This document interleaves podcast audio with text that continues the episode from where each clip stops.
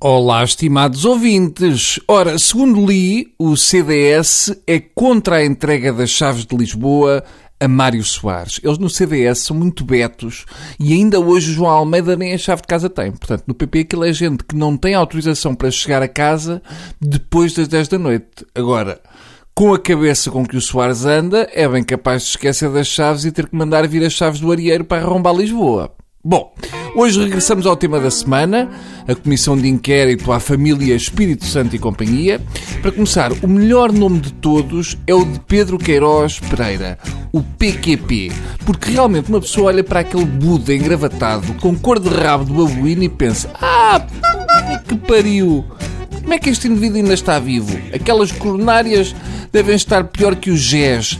Diz o PQP que as primas do Salgado fazem bolos para fora e imagino que sejam todos para casa dele.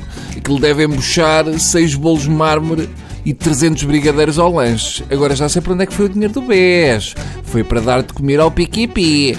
Já me tinham dito que ele era o maior industrial português, mas eu pensei que pesava menos. Uh, uma coisa que eu reparei é que para o Salgado não há problemas com menos de 15 euros. Outra coisa que eu reparei é que ele diz os nomes dos parceiros estrangeiros muito depressa, do género.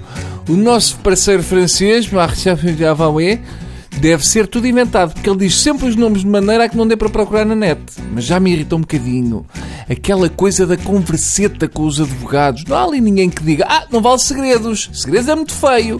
Havia de estar a minha avó na comissão a se eles não atinavam com uma reguada no focinho. Se já abordámos bastante o salgado, ainda não falámos do primo que veio fazer a figura do polícia bom com cara de mau. Para começar, o Richardi tem o mesmo bronze do Salgado, ou seja, apesar de tudo, continua a ir à mesma praia. A entrada do Richard foi a matar, do género: Ah, não pensa que eu sou o outro, eu ainda posso assinar cheques e cenas. E vinha com o ar de quem está a um passo da embolia. Devem-no ter posto à espera do fim do inquérito ao Salgado, ao lado da máquina do café. Richard variou entre estados de coma e a sabedoria de monge budista. Pelas declarações que fez, Richard é o oposto de Marcos Mendes, ou seja, não estava em empresa nenhuma e sabe tudo. Richardi, no fundo, é o primo que bufa. Quem é que não teve um?